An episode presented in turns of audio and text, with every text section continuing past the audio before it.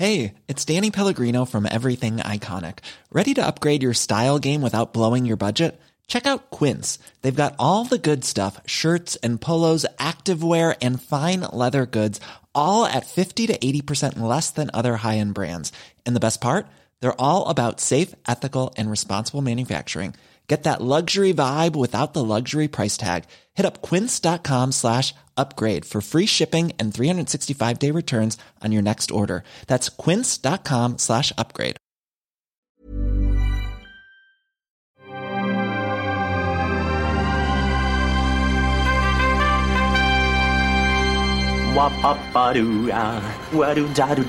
Steven, arrête s'il te plaît, j'ai jamais pu encadrer Michel Legrand. Salut c'est Ciné, votre rendez-vous avec le cinéma qui n'a jamais autant qu'aujourd'hui ressenti la profondeur et la véracité de l'adage millénaire de Nicolas Boileau, 20 fois sur le métier, remettez votre ouvrage puisque nous nous apprêtons, malgré l'évidente méfiance que nous inspire notre déjà bien trop longue expérience de la chose, à replonger de plein pied dans les marveleries en se penchant sur le cas tout frais tout récent de Captain Marvel, 21e entrée de l'inarrêtable catalogue du MCU, c'est vous dire si on est raccord avec la tirade précitée. On va faire ça avec un trio de valeureux guerriers de la critique, Julien Dupuis, salut Julien. Salut Thomas. Stéphane Moïsaki, salut Stéphane. Salut Thomas. Et Perrine Kenson, salut Perrine. Salut Thomas. C'est nos ciné épisode 179 et c'est parti. Tu fais un amalgame entre la coquetterie et la classe. Tu es fou. Enfin, si ça te plaît. Captain Marvel donc nous emmène une vingtaine d'années avant les événements habituellement racontés dans l'univers Marvel et nous retrace les aventures et le destin de Carol Danvers, ancienne pilote d'avion de chasse, désormais membre de Star Force, une unité d'élite Kree, qui est une race extraterrestre en guerre ouverte contre une autre espèce, les Skrulls, la zone de combat étant comme par hasard notre bonne vieille Terre, on va entre autres croiser quelques habitués rajeunis du MCU, dont le légendaire Nick Fury.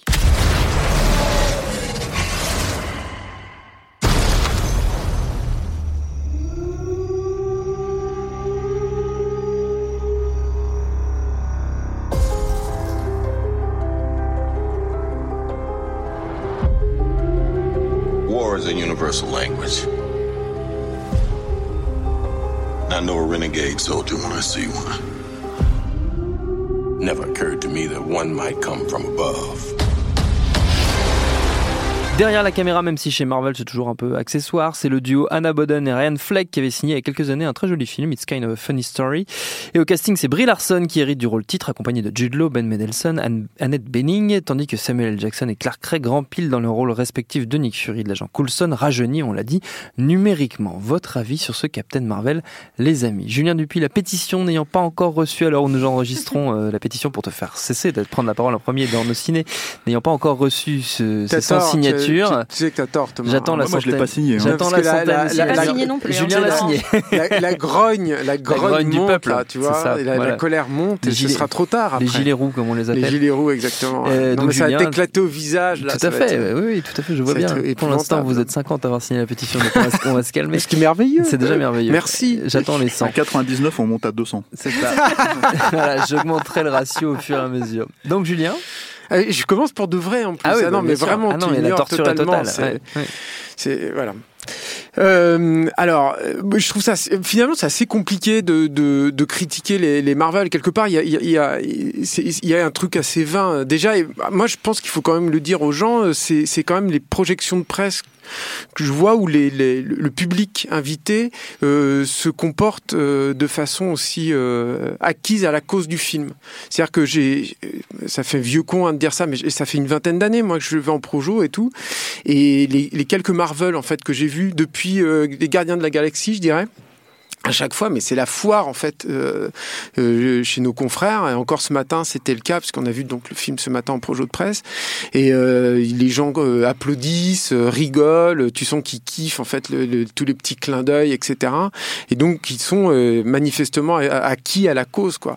Et du coup, il y a un truc extrêmement basique et assez manichéen, je trouve, chez Marvel, où tu es contre, tu rejettes en bloc, ou alors tu es complètement acquis à la cause. Du coup, c'est- jamais très facile en fait de, de juger de ça. Et euh, l'autre euh, l'autre problème, c'est qu'il me semble que les, les films se, se suivent et se succèdent à un tel rythme et sur un tel modèle d'écriture, etc., que c'est finalement pas toujours évident de les distinguer les uns des autres. C'est-à-dire que moi, je, si, si je devais comparer ce succès, ce, ce, ce fonctionnement et de faire une analogie, tu vois, qui va être merveilleuse et qui va te, te mettre l'eau à la bouche, Thomas, c'est j'ai un peu l'impression, en fait, tu sais, tu, tu vas chez Quick, Ça n'existe et, plus. et, oui. euh, non, mais enfin, j'en sais si, rien, bah, ou Ah, McDo, peu importe. Dans une chaîne de, de, De fast-food. de. On te sert ok. tout le temps le même truc, qui est d'ailleurs euh, qui, avec le goût qui est nivelé totalement par le bas, qui est un Mmh. peu sucré, etc. Tu ressors, t'as encore faim, mais voilà, bon, t'as eu ton truc. Et pour pas que t'aies l'impression de bouffer tout le temps le même truc, mais on va te dire, bah tiens, là c'est la semaine suisse, on te met une tranche démentale ou euh, et bah là c'est un peu pareil si tu veux le, les, les Marvel, c'est-à-dire qu'on te dit ah bah c'est sauce teriyaki, alors du coup c'est euh, Doctor Strange parce que c'est un peu asiatique tout ça. Et, euh, et là et du coup euh, moi je, je pourquoi je dis ça en fait? Pas simplement pour la blague, c'est que j'ai l'impression que je ne peux juger des, films Marvel que par ces, euh, ces petits ajouts, ces petites saveurs qui sont euh, insérées de façon euh, plus ou moins harmonieuse avec la totalité du film. Et, et- et si je dois donc juger le film par ce biais-là, parce que j'essaye de saisir, tu vois, cet objet totalement formaté, eh ben il me semble que c'est très faible quand même, Captain Marvel. C'est-à-dire que là, c'est quoi les deux saveurs du moment en fait sur, sur Captain Marvel? C'est d'une part la saveur euh, féministe, et là, je- le, le- terrain a été, il me semble, hein, complètement balayé par Wonder Woman. Euh, Je, fais aucun jugement euh, qualitatif ou ce que je pense du film, etc. Mais c'est un fait que Wonder Woman a, fonc- a fonctionné là-dessus, sur le côté extrêmement féministe, pseudo-féministe du film, et, sur la soi-disant de première euh, super-héroïne, etc. Donc ça, c'est compliqué, il me semble. J'ai pas l'impression, en fait, que Marvel ait trouvé une saveur qui puisse euh, fédérer le public et, l'appeler. Et, l'autre saveur, c'est la saveur années 90, où moi, j'ai eu un peu l'impression que les mecs s'étaient dit, ah bah tiens, euh, les années 90, c'est les nouvelles années 80, en fait. Sauf que les années 90, c'est pas évident, en fait, à encapsuler dans une mode et dans, dans, dans une série de clichés. Et, ça se sent, en fait, dans le film. C'est-à-dire qu'il y a d'une part le- l'incompétence de l'équipe euh, responsable du film, parce que moi, qui ai grandi, qui ai passé euh, mon adolescence dans les années 90, j'ai jamais eu l'impression de revivre cette époque-là. Donc ça, je pense que de toute façon, il y a un problème d'incarnation, euh, de, de, saveur, de cœur mis, à- mis dans l'ouvrage, ce qui est propre à la plupart des films Marvel. Mais je pense qu'au-delà de ça, les années 90, c'est c'est pas facile en fait, parce qu'il n'y a pas de mode hyper emblématique. Là, bah, elle s'habille en grunge parce qu'il y a un T'as un peu l'impression qu'il y a que ça, et puis euh, t'as quand même t'as des t'as des références à Nirvana, Guns N' Roses, parce que finalement dans les groupes de cette époque-là, ce qui a vraiment marqué, on va dire la culture pop euh, vraiment très très large, bah il y a un peu que ça aussi. Et ça c'est assez faible en fait. C'est-à-dire que c'est pas c'est pas que c'est pas là, ça l'est, et puis ils y vont quand même de façon très bourrine et très artificielle par par-ci par-là, mais mais c'est pas suffisant en tout cas pour être un bon produit d'appel, pour te dire ah bah tiens tu vas avoir un truc qui change, euh, comme ça pouvait être le cas sur euh, sur d'autres euh, d'autres productions. Et le dernier élément en fait qui me semble très problématique dans Captain Marvel, toujours. Et là, j'essaie de m'adresser aux gens qui aiment ce genre de film. C'est le casting de Brie Larson. C'est-à-dire que Marvel, euh, il y, a, quand même des, qualités en fait qu'il faut leur connaître. Une certaine tenue technique, par exemple. Bon, même s'il y a, y a à redire de temps en temps, mais c'est quand même un studio qui sait faire des images, euh, sait juguler les talents des différentes sociétés d'effets spéciaux à qui ils font appel. Et ils ont quand même un, sens du casting qui fonctionne, je trouve. C'est-à-dire que le casting d'Ant-Man, moi, je trouve que c'était une bonne idée, qui vient d'Edgar Wright, on le sait, mais c'était quand même une bonne idée. Michael Douglas, c'était super. Voir Kurt Russell dans ce rôle-là dans Les Gardiens de la Galaxie 2, c'était une bonne idée aussi. Euh, le nouveau Spider-Man, moi, je le trouve super. J'aime pas le film, mais lui, je le trouve super. Et là, Brie Larson, c'est quand même un problème, je pense, dans le film. Euh, je, je viens un peu après la bataille, parce qu'on sait déjà qu'il y, a un- buzz assez négatif et qui serait, euh, qui viendrait aussi de son attitude à elle. Mais elle a, elle a cette fille quelque chose qui, elle, dégage quelque chose d'assez antipathique et qui euh, empêche le personnage d'avoir un drame, de vraiment fonctionner. Parce que le seul drame finalement que pourrait avoir ce personnage de Captain Marvel, c'est d'être un, un personnage déraciné, qui ne sait pas d'où il vient et tout. Et finalement, c'est extrêmement difficile d'y croire dans le film. Et je pense qu'elle y est pour quelque chose. Et euh, parce qu'elle est là juste à mettre, à regarder de, haut les gens tout le temps, systématiquement, à mettre des torgnoles, etc. Et, euh, et c'est difficile en fait de- d'aborder le film par, par son a priori. Voilà. Et euh, dernière dernière strat, je trouve qu'en plus le film est très mal raconté. C'est-à-dire que je, y a une, par exemple, moi j'aime pas Black Panther, mais euh, le, la mise en place de l'univers de Black Panther, je trouve qu'elle fonctionne sur les 20 premières minutes. Tu sais où tu vas, tu sais où tu es, tu sais comment se situe ce monde-là, comment il peut exister par rapport aux autres, etc. Et qui sont en gros les personnages principaux. Et du coup, très rapidement, tu comprends quels peuvent être les enjeux du film. Là, tu mets beaucoup de temps à raccrocher les wagons parce qu'ils ont essayé de faire une espèce de narration déstructurée qui ne correspond pas du tout, à mon avis, hein, à l'école d'écriture euh, extrêmement euh, nivelée et jugulée en fait de, de, Marvel. Et, euh, et, et, du coup, voir les, les, les enjeux, comprendre l'évolution des personnages, comprendre les pouvoirs même de, de, Captain Marvel, je trouve ça personnellement très difficile. Et, et ce qui devait arriver arriva en fait quand quand ces, ces écueils d'écriture-là, c'est que tu as des ventres mous dans le film qui sont bien tapés, quoi, qui sont très difficiles à surmonter. Donc moi, évidemment, j'aime pas le film parce que c'est un Marvel.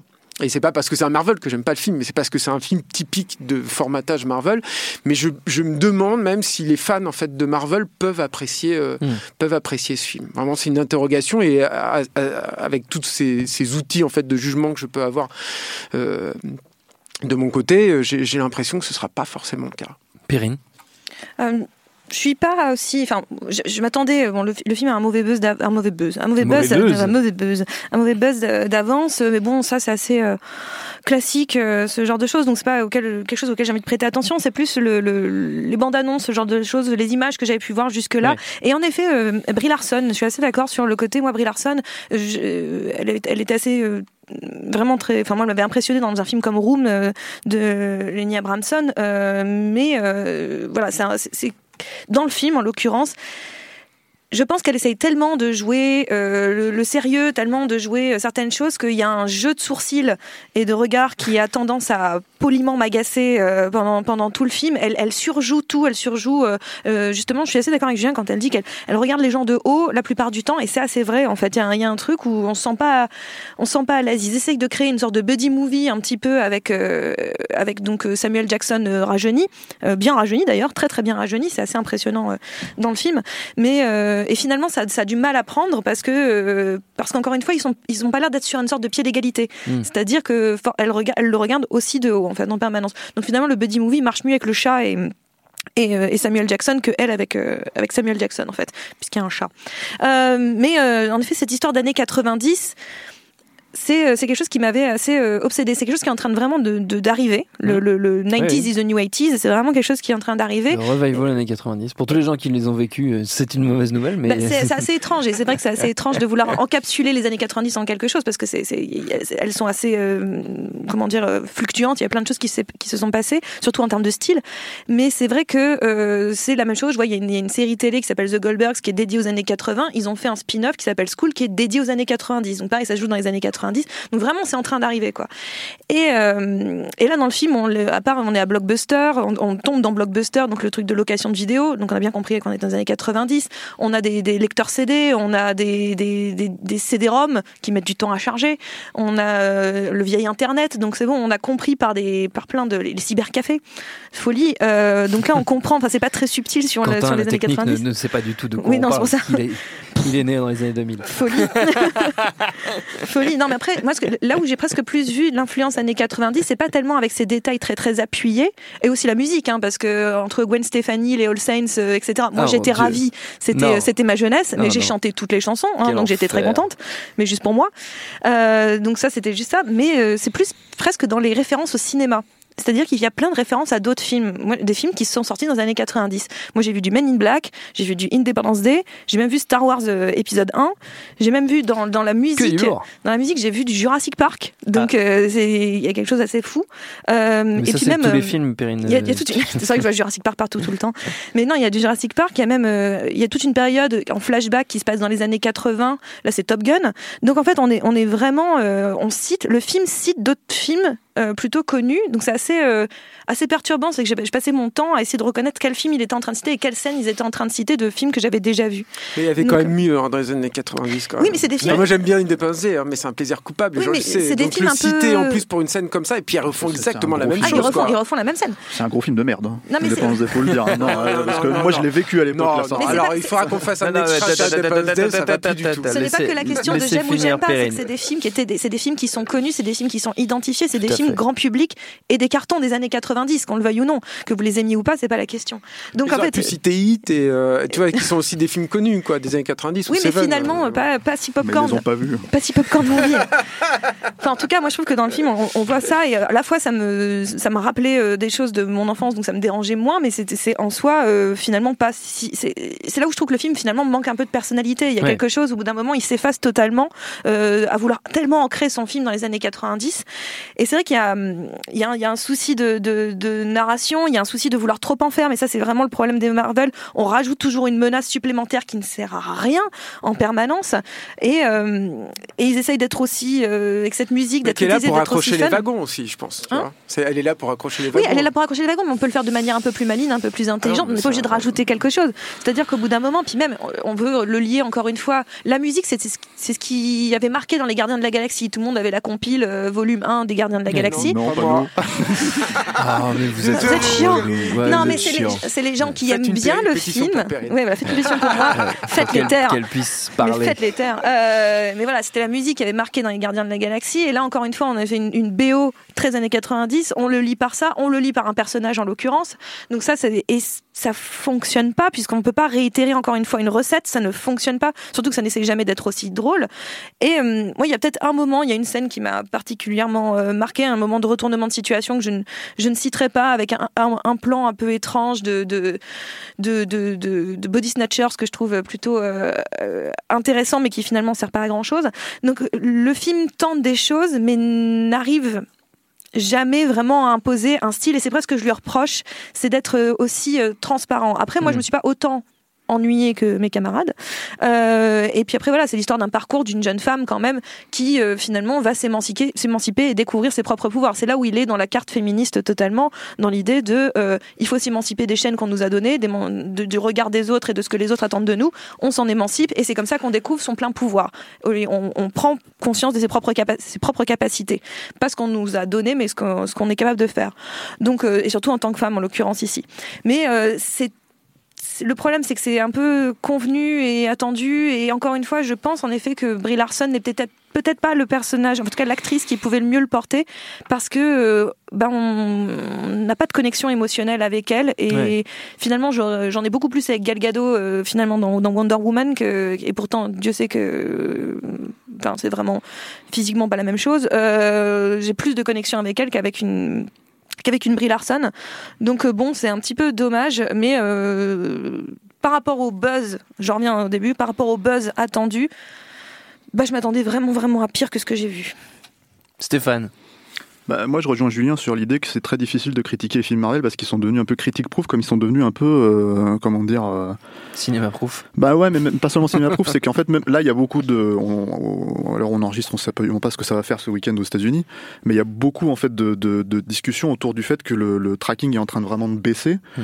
euh, parce qu'il y a toute une frange du public en fait qui se désintéresse du film, le public de Marvel, qui serait donc des jeunes adolescents, tu vois, j'ai envie de dire de, de 15 à 35 ans, tu vois je, compte adolescent là-dedans dans le terme, tu vois. Mais le truc, c'est que c'est que ça, on sait pas. Euh, après, est-ce que ça va impacter vraiment euh, Marvel? À mon avis, pas du tout, parce que dans deux mois, il y a, y, a, y a Avengers qui arrive et ça a tout pété aussi, parce que tout le monde a mm. envie de voir ce qui s'est passé après le, le comment dire, euh, la fin de Avengers 3. Mm. Donc, donc voilà, donc donc c'est très c'est très compliqué, je trouve, de, de effectivement de, de c'est censé s'inscrire dans un tout. On est censé prendre en compte le fait que si t'écoutes les fans, on est censé prendre en compte l'aspect complètement incroyable en fait de cet univers et de et de l'idée en fait tout simplement que, que ça a été jamais fait au cinéma, tu vois, ce qui est peut-être vrai, mais euh, mais c'est pas du cinéma pour moi. C'est-à-dire vraiment, en fait, il y a une espèce de façon de raconter le truc qui euh, qui effectivement, alors on a parlé des années 90, on a parlé de du parcours du personnage. Moi, le problème que j'ai avec le, le, personnage et la raison pour laquelle je le trouve antipathique, c'est que pour moi, elle est, elle, est, elle est à peu près aussi antipathique que Tony Stark dans le premier Iron Man. C'est-à-dire que c'est vraiment, euh, comment dire, euh, c'est-à-dire que moi, je veux bien accepter qu'on me présente quelqu'un qui est arrogant, qui est, euh, qui est, euh, comment dire, euh, qui prend tout le monde de haut. Si tu montres à un moment donné une ou deux des failles en fait si tu veux qui fonctionnent. Et des trucs en fait qui sont incarnés. Alors dans mon souvenir d'Iron Man ils essayent tu vois avec l'histoire du cœur et tout ça etc., mais ils n'y arrivent pas vraiment. Enfin, c'est à dire que tu as, quand même 99% d'arrogance et 1% d'humanité de, là l'humanité du personnage elle n'existe pas. C'est à dire que enfin je veux dire c'est ça il y a que la petite fille mais ça fonctionne mais c'est pareil elle, elle, la prend donc, voilà. donc, donc, le truc c'est que c'est tu t'es es, dans un espèce de, de système où, où tout simplement parce qu'on te dit que c'est un film comment dire féministe et que c'est le female empowerment comme on dit bah en gros si tu veux tu peux pas la montrer avec certaines failles ce que moi je trouve complètement absurde tu vois parce que justement c'est ce qui crée c'est quand tu te démontres en fait le enfin, c'est thèse antithèse synthèse c'est simple hein, tu mm. vois je veux dire c'est la narration depuis depuis que la narration existe quoi donc je trouve ça complètement absurde. Et, euh, et après, l'autre problème, c'est qu'en fait, la façon dont ils essaient de démontrer ces choses-là, bah, ça passe par des petits détails. Alors, on a parlé de toutes les citations de films ou ce genre de choses, mais il y a un mois, une citation au tout début du film que je trouve extraordinairement déplacée. C'est un gag, hein, tu vois. Euh, euh, c'est dans le blockbuster. T'as une PLV en fait de, de True Lies.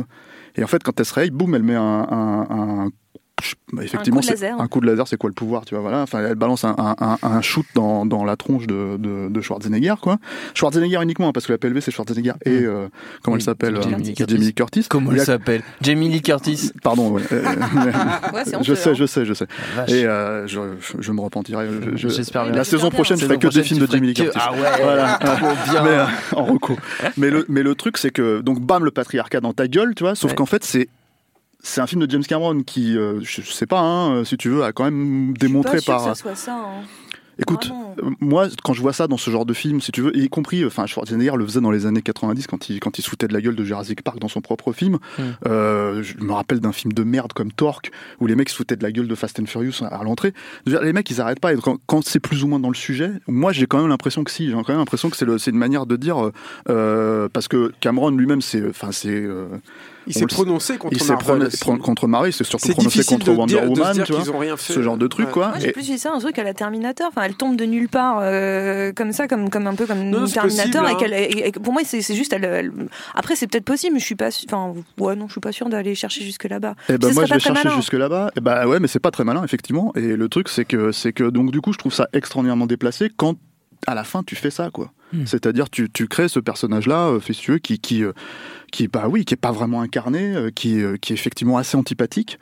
Euh, mais encore une fois, je le trouve antipathique, vraiment comme je trouve antipathique le personnage de Robert Downey Jr. Hein, mm. dans voilà. Donc je suis même pas sûr que ça soit que un problème de casting. Je pense que c'est un vrai problème d'écriture autour du personnage, et notamment à cause du fait que toi, tu as résumé le film au tout début dans l'ordre, mm. mais le film il est pas dans l'ordre. Hein, si tu veux, c'est-à-dire que c'est flashback sur flashback sur flashback qui sont, sont censés te déstabiliser pour, j'imagine, te mettre dans la tête de comment dire du personnage principal. Sauf que et d'être embrouillé comme elle. Sauf que le truc arrive, on va dire, plus ou moins euh, à 50 minutes avant que tu comprennes finalement exactement euh, ce qu'elle est censée représenter. Et que le reste du film, et là c'est un gros problème d'incarnation aussi, euh, bah, il est interprété par des gens dont de toute évidence qui ne savent pas de quoi ils parlent.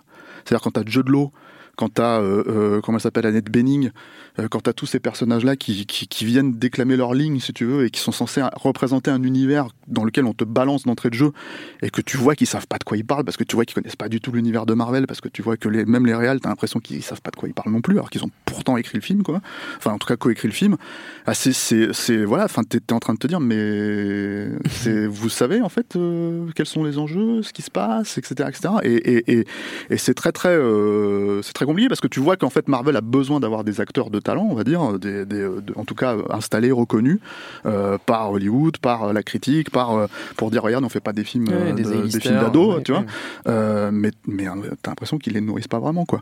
Après il y a la drague, ouais il y a la drague du public, c'est-à-dire que le film, alors je, sais qu'il est mort récemment donc forcément il, voilà, mais que le film s'ouvre à ce point-là sur Stanley, si tu veux, bah quelque part ça décrédibilise son caméo qui pourtant en fait a une touche un petit peu rigolote, je trouve dans les 90s, euh, dans le 19 porn du, du, du truc, puisqu'en fait ils font une référence à Malrats, dans, lequel il a joué. Euh, voilà, mais alors du coup c'est là où tu te rends compte que tout le monde applaudissait effectivement le, ce matin à la projection, tout le monde applaudissait le, le, carton d'ouverture, et personne n'a compris euh, de quoi ça parlait quand il faisait son caméo, ce qui est, ce qui est, enfin, ce qui est assez voilà bizarre quoi. Et puis après bah il faut, faut voilà si quand on parle de, de, de donner le pouvoir aux femmes, bah, tu leur fais faire quelque chose de plus fort que ce que tu vois là, hein, parce que c'est quand même le combien de Marvel là? 357e Voilà, donc 357e euh, Marvel.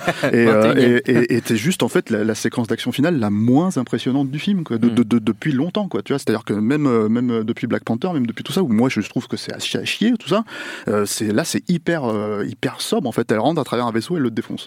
Voilà. Donc, euh, sans enjeu parce que euh, comme t'as pas bien compris les pouvoirs, juste à ce moment-là du film, en fait, tu, te dis ah, donc elle peut tout faire et elle est indestructible.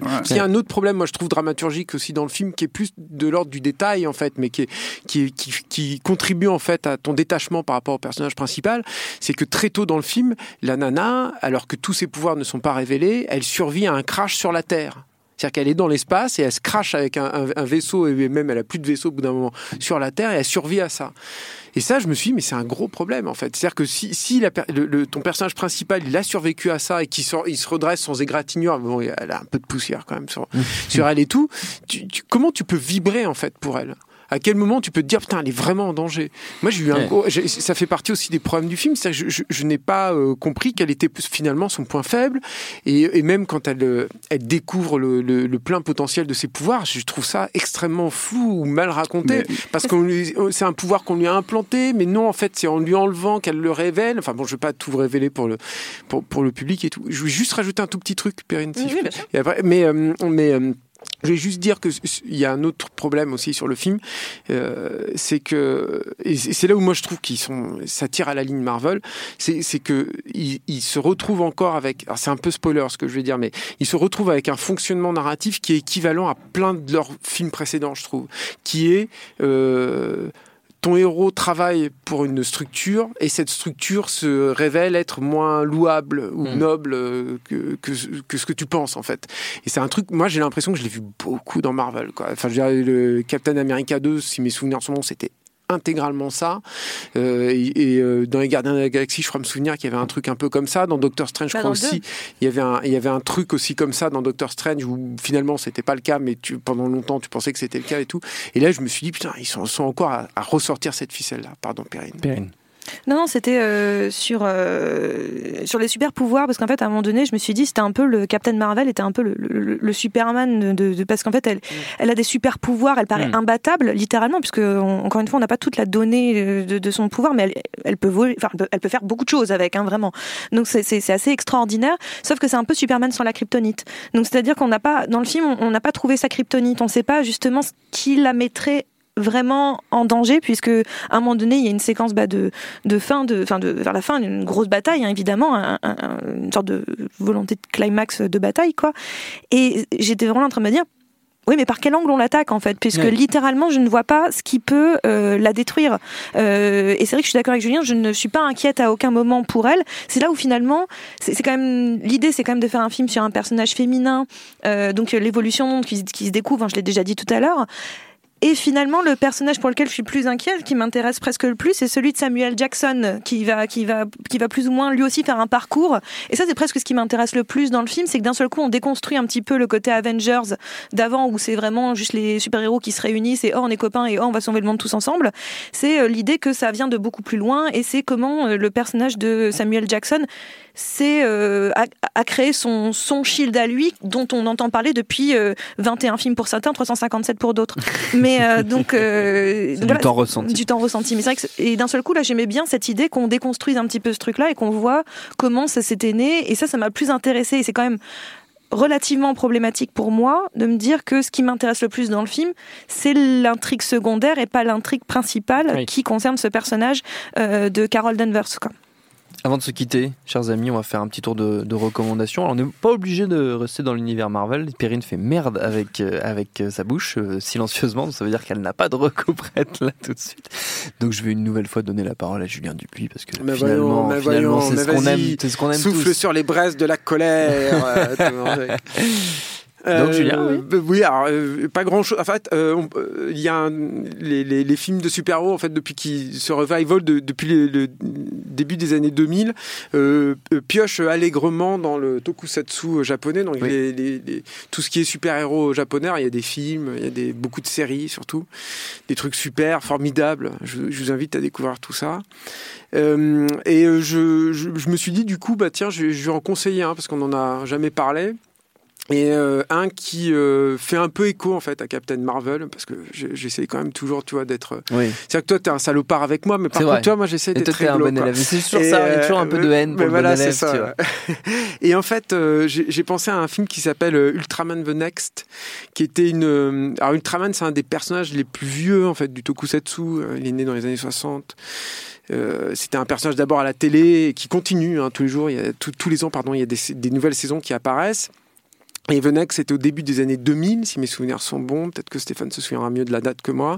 2004. 2004, voilà. Stéphane, c'est IMDB. Hein. Vivant, c'est son, c'est ça, son super pouvoir. Et, euh, et, en fait, ils avaient. L'IMDB grec. Ils avaient tenté, il y avait eu la même chose sur euh, Kamen Rider qu'un autre, euh, une film. si, si je vous emmerde, par contre, il faut le dire. Mais non, mais la parole. Tu vois ce que ça fait. et, mais, et, et, ils avaient fait une tentative, en fait, de faire, c'était un peu à la Nolan. C'est-à-dire, ils essayaient de, de, de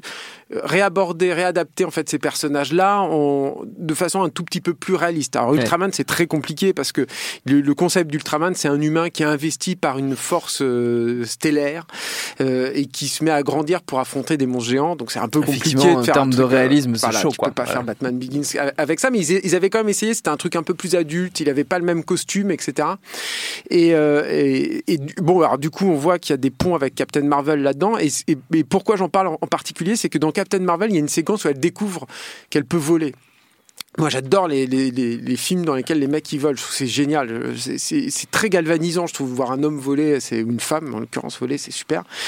Et, euh, et, là, dans Captain Marvel, c'est naze. moi, je l'ai vu voler, mais ça m'a fait ni chaud ni froid. quand J'en avais rien à faire.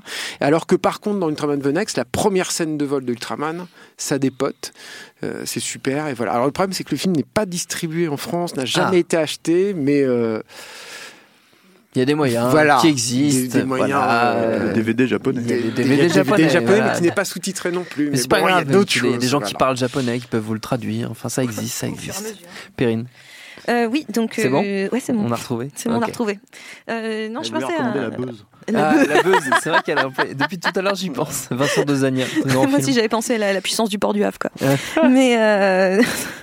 Mais non, j'avais pensé à un autre film d'une jeune fille aussi qui va un peu découvrir euh, ses pouvoirs et s'émanciper euh, aussi. C'était euh, Anna de, Joe Wright. alors on n'est pas du tout sur des super pouvoirs, on est un peu sur des super capacités quand même, puisque c'est un, personnage qui a une, des capacités supérieures, mais qui au début du film en tout cas l'ignore totalement et est entraîné d'une certaine façon. On lui dit qu'elle est une, une certaine chose et au fur et à mesure elle va elle va un peu découvrir autre chose découvrir son propre combat et euh, et euh, révéler son potentiel sauf que euh, dans le film de Joe Wright donc qui, qui est pas du tout un film de super héros qui est pas du tout un film de de de, de, de voilà de, de, super pouvoir ou quoi que ce soit presque mais, fantastique mais non parce que plus dans le dans l'idée du du conte de fées en mm. fait on est plus dans le conte de fées chez Joe Wright mm. et et voilà on a ce, cette princesse qui va devenir enfin c'est pas une princesse d'ailleurs elle est plutôt très très guerrière quand même mais qui va finalement se de, se découvrir le monde, se découvrir elle-même et découvrir, en découvrir plus sur son passé tout en en découvrant plus sur ses capacités. Donc euh, vraiment, je, fais un lien entre ces deux personnages, mais c'est vrai que chez Joe Wright, y a, moi, j'aime beaucoup le travail de Joe Wright et son travail sur des univers euh, assez forts. Et euh, pour ceux que ça intéresse d'ailleurs, il y a une série Anna qui arrive sur Amazon qui est écrite par le scénariste de Anna de Joe Wright. Mais euh, voilà, c'est le même film, la même histoire, mais en plus long et en plus détaillé et en moins conte de fées. Donc, euh, si on en différent, en différent, en différent, c'est beaucoup plus ancré dans une forme de, de, de, réalité. Mais je, je, je, recommande les deux, mais particulièrement le film de Joe Wright. Mmh. Stéphane? Bah, alors, la nostalgie des années 90, elle est quand même assez bizarre dans le film parce que t'as, as, comment dire, euh, il cite des super gros films. Effectivement, on a parlé de Men in Black, on a parlé de, de Independence Day, tout ça. Même, euh, enfin, Samuel Jackson, c'est le Samuel Jackson en gros de, du négociateur, tu vois. Donc moi, j'en suis à dire que si on en est à citer des films, euh, comment dire, un petit peu euh, moins connus, parce que le négociateur, c'est quand même pas super connu, tu vois. Pourquoi les mecs, euh, bah, c'est pas super connu par rapport à, Independence Day ou Black, Pourquoi est-ce que les mecs ne citent pas Anaconda, par exemple, si tu veux. Alors, Anaconda, je, je, sais pas si j'en ai déjà parlé ici. Non, je crois pas. C'est. Louis Loza. Bah ouais, Luis Loza, c'est un réalisateur, il avait fait Sniper, euh, il avait fait L'Expert avec Stallone. Et euh, voilà, c'est assez. Euh, je pense que c'est un assez grand réalisateur. Quoi. et, euh, et, le, et, le, et, en fait, ça raconte l'histoire d'une expédition, en fait, d'une équipe en fait, qui part euh, dans la jungle amazonienne ou un truc comme ça, quoi. Et ils vont rencontrer quelque chose. Je ne dis pas ce que c'est. voilà. Ils quelque chose, en fait.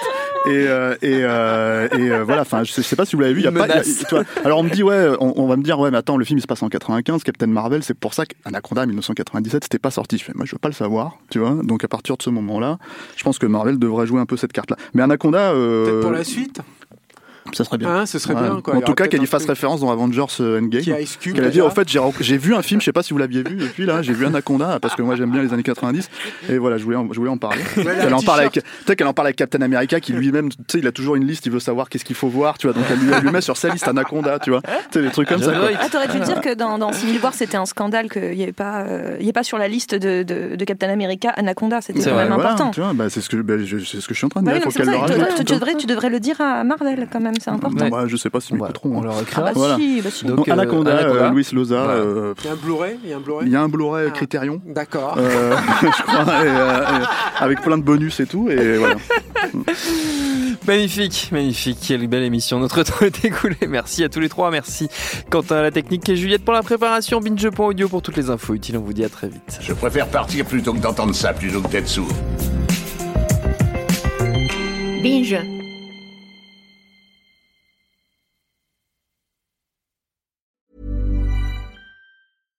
Ever catch yourself eating the same flavorless dinner three days in a row? Dreaming of something better? Well, HelloFresh is your guilt-free dream come true, baby. It's me, Kiki Palmer. Let's wake up those taste buds with hot, juicy pecan-crusted chicken or garlic butter shrimp scampi. Mm. Hello Fresh. Stop dreaming of all the delicious possibilities and dig in at HelloFresh.com. Let's get this dinner party started.